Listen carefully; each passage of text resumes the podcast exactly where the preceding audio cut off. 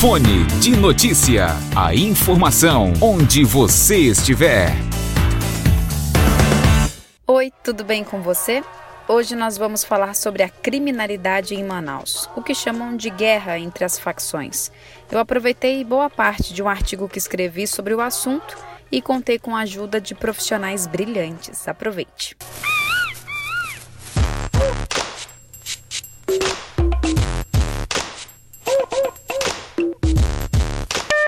A facção se domina, ela domina sim. E ela é bem viva e presente. Nós não estamos com uma, com uma situação de facção comandando a sociedade. Nós temos uma situação de uma sociedade paralela à sociedade que a gente vive. Use todos os recursos de inteligência letais até o limite da lei, até o que a lei nos permitir, para combater o tráfico de drogas no estado do Amazonas. Se querem guerra, vão ter guerra.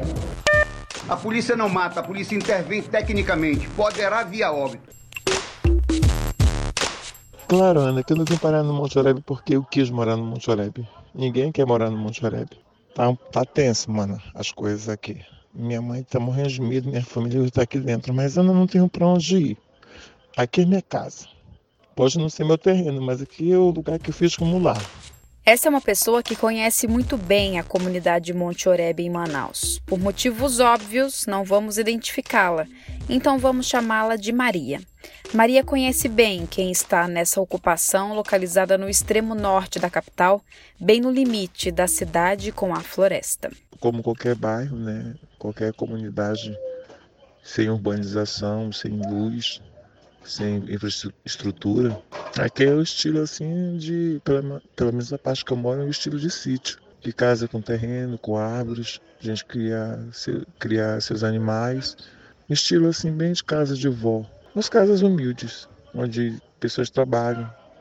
Na, na maioria daqui do Monte Oreb são homens e mulheres trabalhadoras que realmente vieram parar aqui por uma circunstância da vida.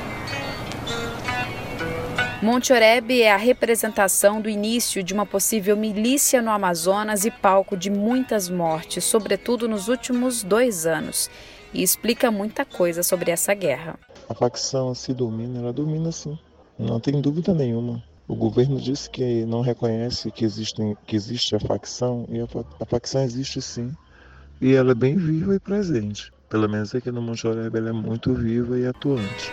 Para nos ajudar a fazer uma reflexão sobre esse contexto de guerra, conversei com o Dr. Luiz Carlos Valois. Ele é juiz da Vara de Execução Penal no Amazonas há mais de 20 anos, mestre e doutor em Criminologia e Direito Penal e pós-doutorando em Criminologia.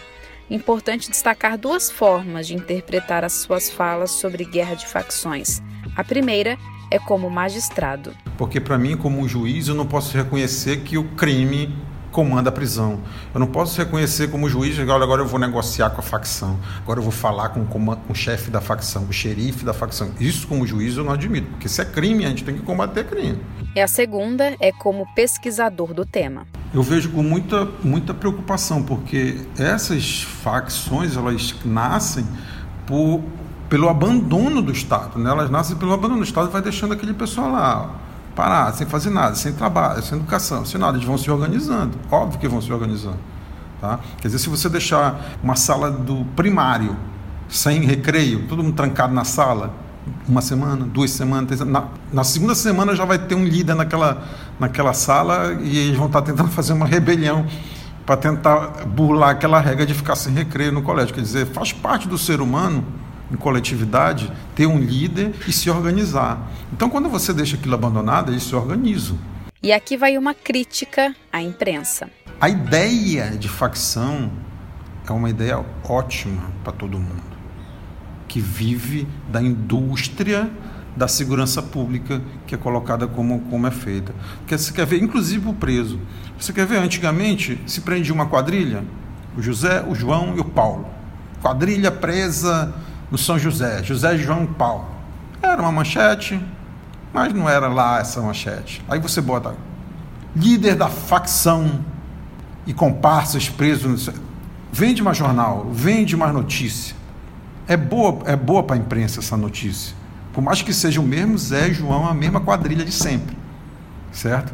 Para o policial também é ótimo. O policial está vivendo em péssimas condições de trabalho, está com um péssimo salário, mas ele se alimenta desse ego. Agora ele não está mais prendendo o José, o João e o Paulo, ele está prendendo o líder da facção.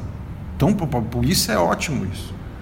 Tá? E para o preso também é ótimo. Ele não é mais o José, o João e o Paulo que estão presos. Ele vai ter respeito. Os presos gostam de ser de facção. Os presos gostam porque eles são mais respeitados, da, justamente pelo abandono do Estado, eles precisam do respeito de quem manda, que é a população carcerária que está dentro do presídio, a, a Deus dará. Né?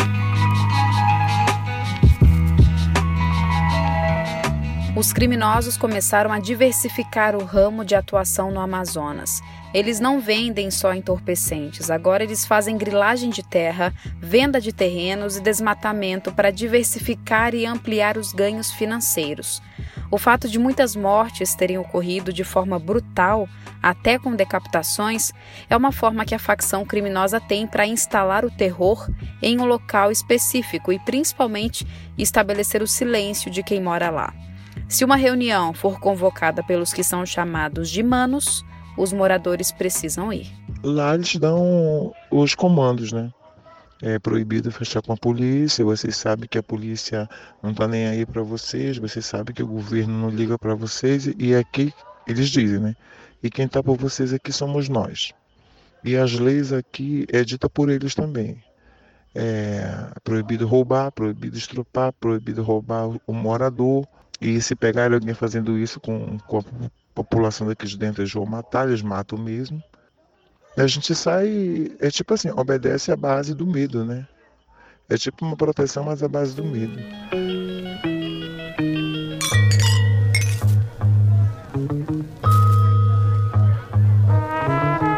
É um local onde até falar se torna perigoso. É, a ausência do poder público é total total, total, total aqui dentro.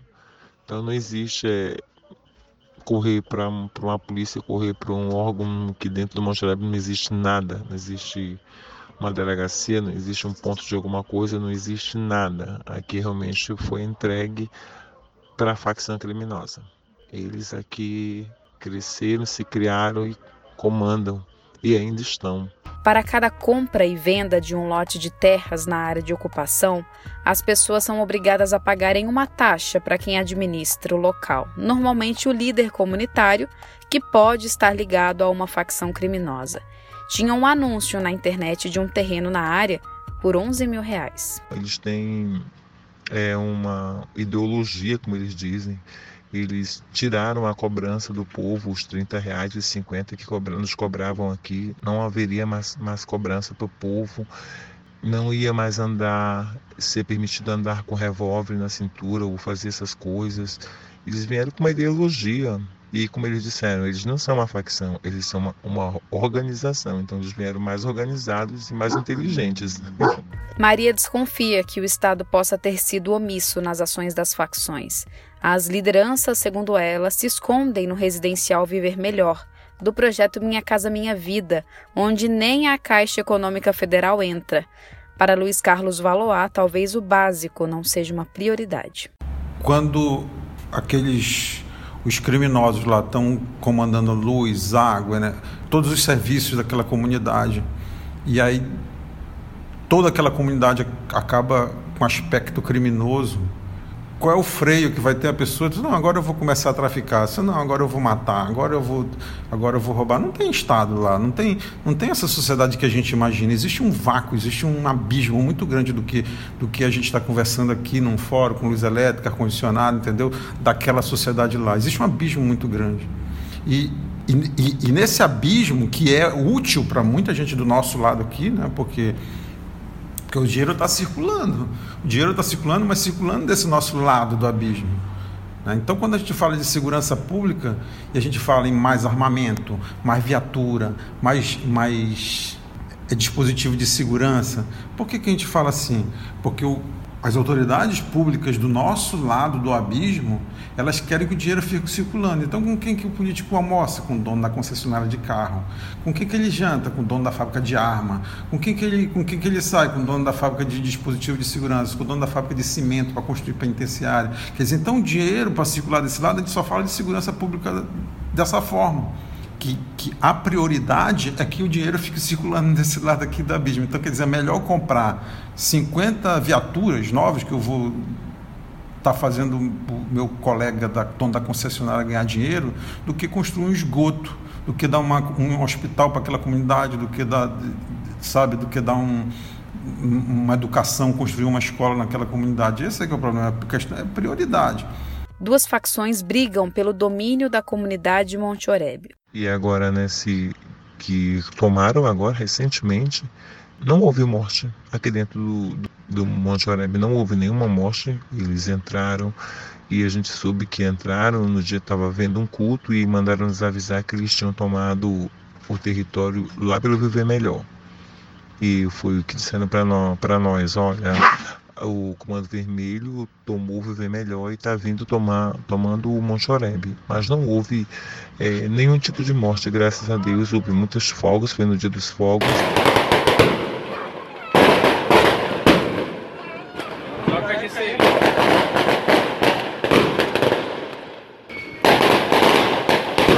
O que uma intensa queima de fogos significa para você? Aqui em Manaus, Ano Novo é exceção. Nesse caso, foram mais de duas horas de queima de fogos em praticamente toda a capital na noite do dia 10 de fevereiro. Uns falam em 20 minutos consecutivos. Realmente foram, mas eu comecei a ouvir cerca de 7 da noite e quando olhei o relógio às 9 horas, ainda conseguia ouvir alguns fogos. Nos bastidores, em grupos de WhatsApp, circulava a informação de que se tratava de comemoração de uma facção porque estava dominando territórios. Doida, mano, nós estamos mil graus aqui, eu, eu e a Júlia, tá pra ficar doido aqui. Eu e ela, porque nós temos paciência de conversar, porque tem muitos chegando, muitos, sabe o que é muitos, muitos? Acabou o FDN. Oficialmente ninguém falava sobre esses fogos, mas a Secretaria de Segurança Pública convocou a imprensa às 10 da noite para anunciar a instalação de um gabinete de crise, que, na opinião do Dr. Valoar, já deveria ter sido criado há muito tempo, de forma permanente, com ações a longo prazo. Quem falou naquela noite foi o vice-governador Carlos Almeida. As medidas que já foram decididas de forma colegiada consistem na presença ostensiva das forças policiais, que já se encontram na rua em operações que vão se seguir pelos próximos dias até haver a normalização das possíveis alterações que nós estamos detectando. Essa possível alteração no sistema foi anunciada no dia 10 de fevereiro. Já no dia 19, Carlos Almeida comemorava porque Manaus completou 72 horas sem registrar nenhum homicídio. Para ele, foi uma ação de Estado. O que demonstra que a atuação, que é permanente e contundente das forças de segurança, tem dado resultado. Maria explica de outro modo. Então eles já, eles já tinham dito que cessaria os crimes aqui, não era por ordem de polícia do, do, do governo, era porque a ordem era acabar com o roubo em ônibus, acabar com, com assaltos, acabar com, com, com morte uns aos outros e ia ter realmente esse cessar de mortes e Manaus ia haver. E foi justamente o que aconteceu. A ideologia deles não era chamar atenção para crime nenhum. E em contrapartida, quando essa CV entrou aqui, a polícia sumiu daqui de dentro. O que isso significa? Se for verdade isso que você está falando, seria então vamos dizer assim, então é bom ter facção, porque eles estão controlando a criminalidade, só tem quando eles querem, e óbvio que nenhum ser humano quer. Essa até porque ficou, né? até porque um membro da, da, facção ele tem filho que não é da facção, tem mulher, tem, tem parente e tal, então ele não quer uma situação de morte o tempo todo. Mas, mas voltando, a gente tem que voltar para a origem, para como, como vai resolver isso, como, como que o Estado vai, vai intervir nisso. Ele tem que intervir, mais uma vez eu vou dizendo, deixando a população contra essas facções.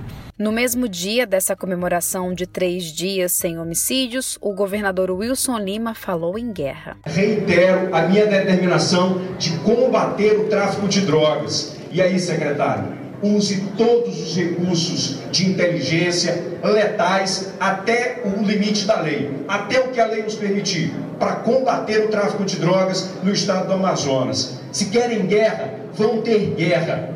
Eu perguntei ao Dr. Valois como se ganharia uma guerra dessas. Se eu coloco uma situação que a sociedade está numa situação de guerra, que o direito penal vai ser resolução para tudo, já tem alguma coisa errada nisso. Certo? Já tem uma coisa errada, porque o direito penal não foi feito para isso. Tá? É, em guerra, ninguém tem direito, não é só o direito penal, não. Ninguém tem direito de família, não tem direito de trabalhista, tem nada. Quando a gente está em guerra, não tem direito nenhum. Então, isso já é uma deturpação da própria realidade. Tá? Solução, caminho. Eu tenho que sair do direito penal para poder, poder avaliar qualquer caminho.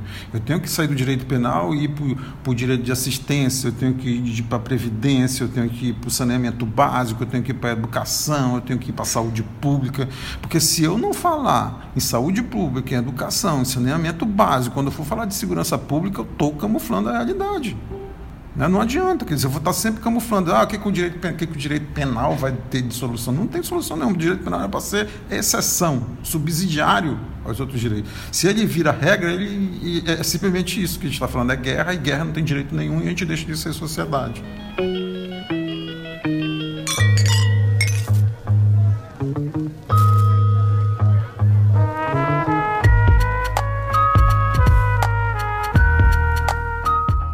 Eu não cogitava a possibilidade de começar o podcast falando sobre a ocupação Monte Oreb, mas coincidiu de nesta semana da publicação o governo do estado anunciar uma reintegração de posse no local, mesmo sem saber quantas pessoas de fato moram lá. No segundo dia da ação, o problema de proporções gigantescas foi divulgado. 8 mil moradias em uma área equivalente a 100 maracanãs. Vista do céu, a área é um pedaço da floresta que veio abaixo. Moradia digna. E é isso que nós viemos propor para vocês. Onde nós estamos não é digno. Não que vocês não tenham dignidade, mas o local que vocês hoje residem não tem a estrutura que vocês merecem. Então nós, num momento diferente do estado do Amazonas, estamos querendo propor para vocês uma solução de moradia adequada. Só os barracos que não tinham moradores foram derrubados no primeiro dia dessa ação. As famílias começaram a ser cadastradas e vão receber um auxílio aluguel de 600 reais durante seis meses. Só que haverá uma diferença entre quem realmente morava no local e precisa da moradia e quem estava especulando um pedaço de terra. A área onde está localizada a ocupação Monte Oreb fica a apenas 260 metros da área de proteção ambiental Adolfo Duque.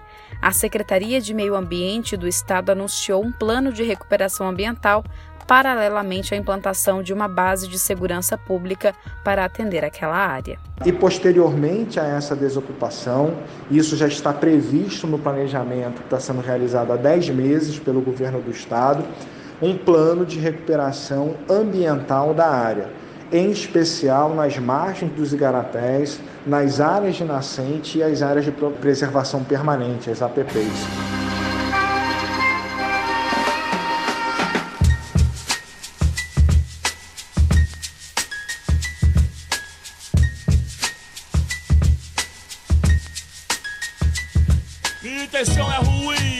Mas a questão é que essa criminalidade ultrapassa os limites da ocupação Monte Oreb.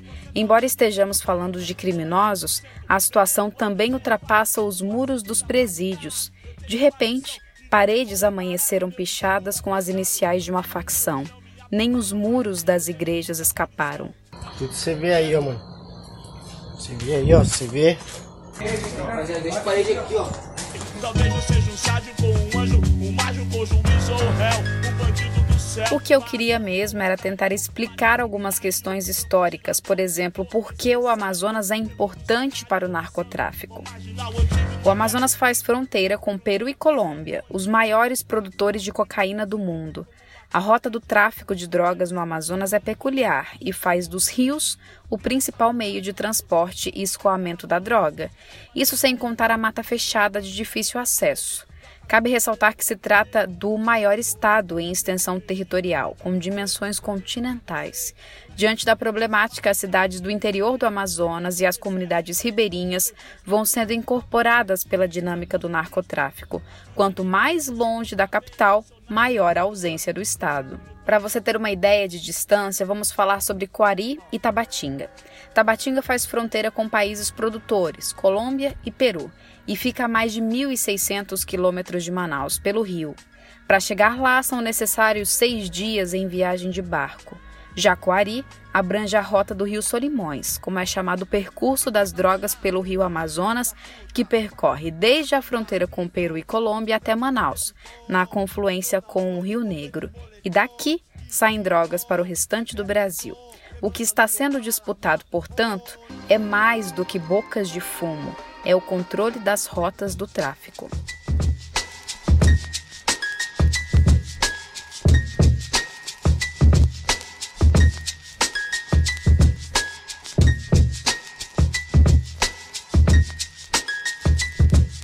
A organização criminosa Família do Norte, que atua no Amazonas, surgiu em meados de 2012, após a transferência de detentos para presídios federais, sobretudo do Sudeste.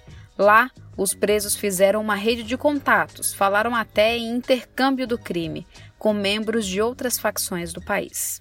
Essa transferência de preso para a penitenciária federal iniciou essa questão da facção. E eu, eu uma das pessoas que fui contra caminhamento. Mas eu, eu só sou mais uma voz, eu só sou mais um a falar e, e fui vencido nisso, mandaram os presos penitenciários federais, voltou, começou a questão da a ter esse problema de facção, de facção aqui em Manaus, mas ainda são bandos, são quadrilhas como qualquer outra quadrilha de assalto, quadrilha de tráfico.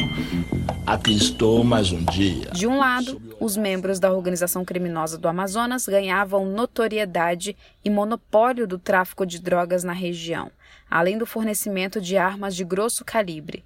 Por outro, facções do Sudeste expandiam a rede de contatos no que se refere à rota do tráfico, exportação e importação de entorpecentes por meio das fronteiras amazônicas. Vamos falar agora sobre o início dessa guerra. As lideranças da facção Família do Norte são, até o que se sabe, os narcotraficantes José Roberto Fernandes, o Zé Roberto da Compensa, e João Pinto Carioca, conhecido como João Branco. Zé Roberto cumpre pena no Presídio Federal de Campo Grande, em Mato Grosso do Sul.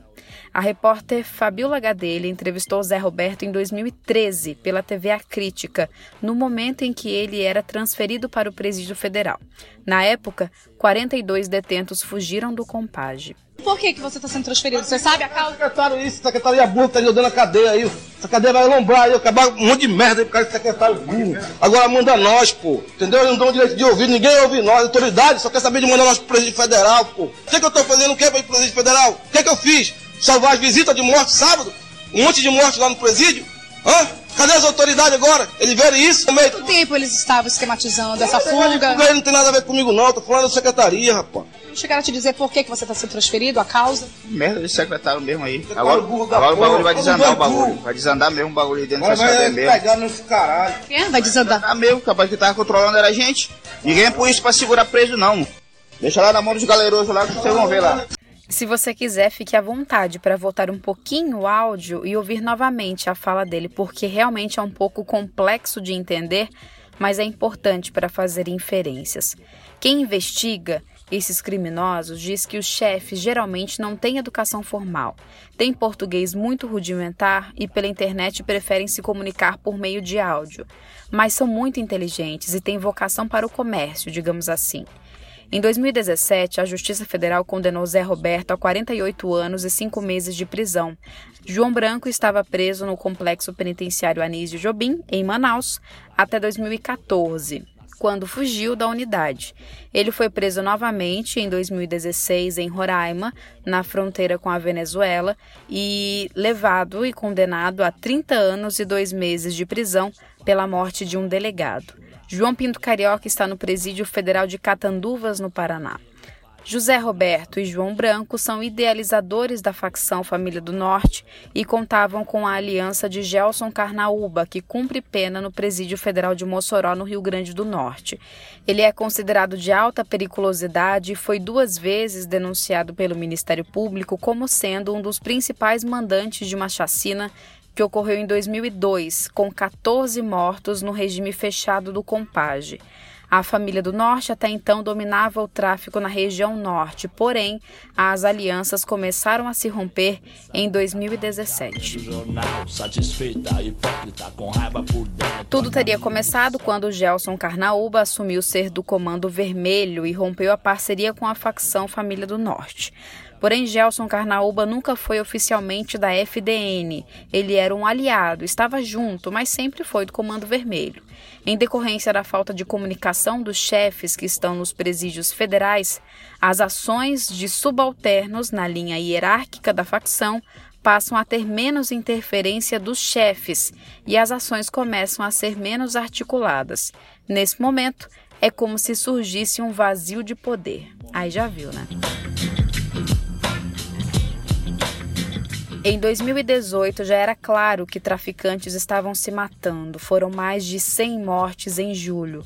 Uma reportagem da Rede Amazônica revelou que seis suspeitos de parte dos assassinatos integram uma facção criminosa que atua no Rio de Janeiro e teriam recebido ordens para executar rivais da facção local aqui do Amazonas.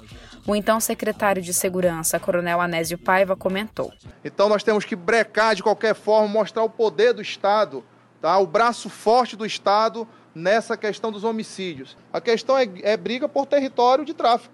E nós vamos agora, com essa força-tarefa, inibir, coibir e prender esse pessoal. E o secretário adjunto operacional, Klinger Paiva, explica. A partir do momento que houve um, um racha ou um desentendimento de, de alguns membros de facções por local, por território, e aí a gente acredita que eles começaram a, a, se matar nesse sentido aí. O que não, é, não são todos os homicídios, né? É corrente, mas a maioria dos crimes violentos estão, estão ligados, a gente acredita que esteja ligado a isso. E talvez não por coincidência, em fevereiro de 2020, o bairro Compensa foi palco de boa parte dos homicídios registrados em Manaus no mês. Por ironia, é o mesmo bairro onde ficam as sedes da prefeitura e do governo do estado. O que os massacres têm a ver com a história? O massacre de 2017 no Amazonas foi o maior do sistema prisional entre presos, com mais de 60 mortes de detentos, 56 só no Compage. Nesse caso, o objetivo era claramente a eliminação dos membros do PCC, por parte da FDN, PCC, que é o primeiro comando da capital, uma facção de São Paulo. Depois, eles foram separados de acordo com as facções dentro dos presídios de Manaus. Só que em 2019, no segundo massacre, com 55 mortes, não se sabia ao certo o que estava acontecendo, porque a Secretaria de Administração Penitenciária já havia separado todos os presos de facções rivais. Apesar de haver a informação preliminar sobre um possível racha dentro da FDN, os representantes do Estado só conseguiram compreender que os mortos eram aliados ao João Branco porque realizaram visitas às celas e perguntaram aos presos quem era aliado ao João Branco ou ao Zé Roberto e se algum deles queria ser retirado porque corria risco de morte. A tentativa de entender o que estava acontecendo nas unidades prisionais daquele dia era tanto das autoridades do Estado quanto dos próprios detentos. Em alguns casos, os policiais e membros da Secretaria de Segurança Pública conseguiram flagrar o ato da tentativa de homicídio por asfixia. Algumas vidas puderam ser salvas. As informações que circulavam na imprensa local e em algumas entrevistas que eu fiz era de que houve um desmembramento da facção para a FDN pura e FDN potência máxima, porém há controvérsias. A facção Família do Norte não teria sido dividida em duas. O que houve foi uma ordem para matar, meio que desordenadamente, quem era aliado ao João Branco. Mas José Roberto não estava nem sabendo dessa ordem. Seria uma ação de subalternos nas ruas com a intenção de provocar as mortes para ascender no controle dos territórios do tráfico e serem os novos chefes. De madrugada madrugada eu senti um calafrio. Não era do vento, não era do Ainda nessa onda de mortes, em outubro do ano passado, a Polícia Militar do Amazonas matou 17 pessoas durante um confronto na zona sul de Manaus. O mais velho das vítimas tinha 28 anos e o mais novo, 14. Nós sentimos pelas famílias, o trabalho da polícia não é haver esse tipo de confronto, é sim prender as pessoas. Mas se eles vierem a levantar a arma, a querer trocar tiro com a polícia, infelizmente, as suas famílias é que irão realmente chorar pelo ente perdido. A polícia contou que a denúncia era de que cerca de 50 pessoas teriam chegado em um caminhão-baú no bairro para eliminar rivais. A Secretaria de Segurança Pública diz que os moradores chamaram a polícia durante um tiroteio entre os criminosos. A polícia interveio e, segundo o secretário, os PMs foram recebidos a tiros. Nenhum policial ficou gravemente ferido. A polícia não mata, a polícia intervém tecnicamente. Poderá via óbito. A polícia não tem a intenção de matar, ela tem a intenção de intervir na ação. Foram apreendidas 17 armas de grosso calibre. Lembra da Maria, que falou sobre a comunidade Monte Oreb? Esse episódio é contado como se fosse parte de uma ação direcionada da PM. Que os homens não revidaram, os homens realmente foram mortos mesmo. E tanto é que não morreu nenhum humano deles, morreu só FDN.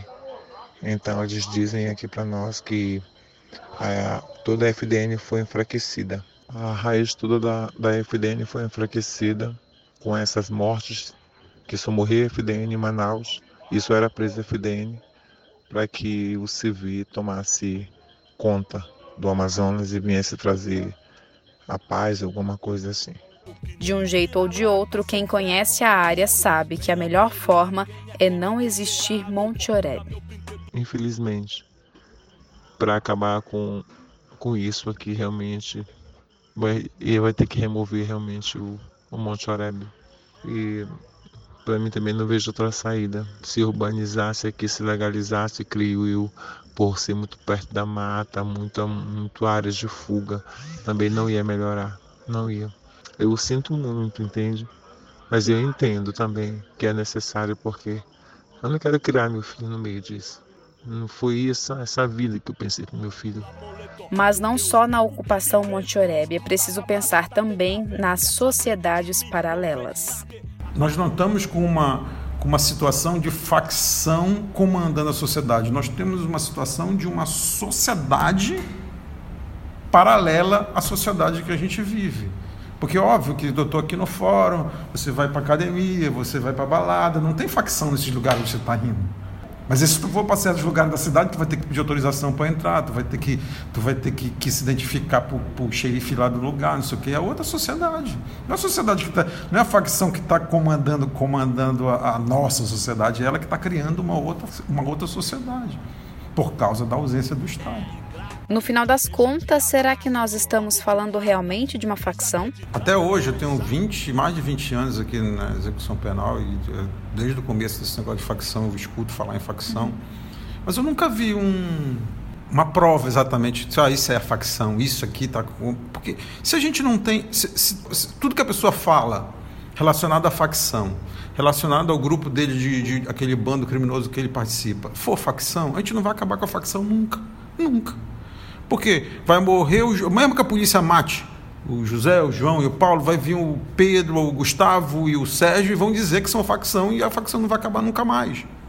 Tá entendendo? Se a gente não identificar a quadrilha, a facção, é esse, esse, esse, esse. Prender e, e julgar, condenar ou, ou absorver, mas, mas definir o que é facção e acabar com aquela facção, Sabe? A gente ficar alimentando isso, porque se a gente registra em cartório o nome A, FDN, A, Comando Vermelho, não sei o que, a gente nunca mais vai acabar com isso, nunca mais vai.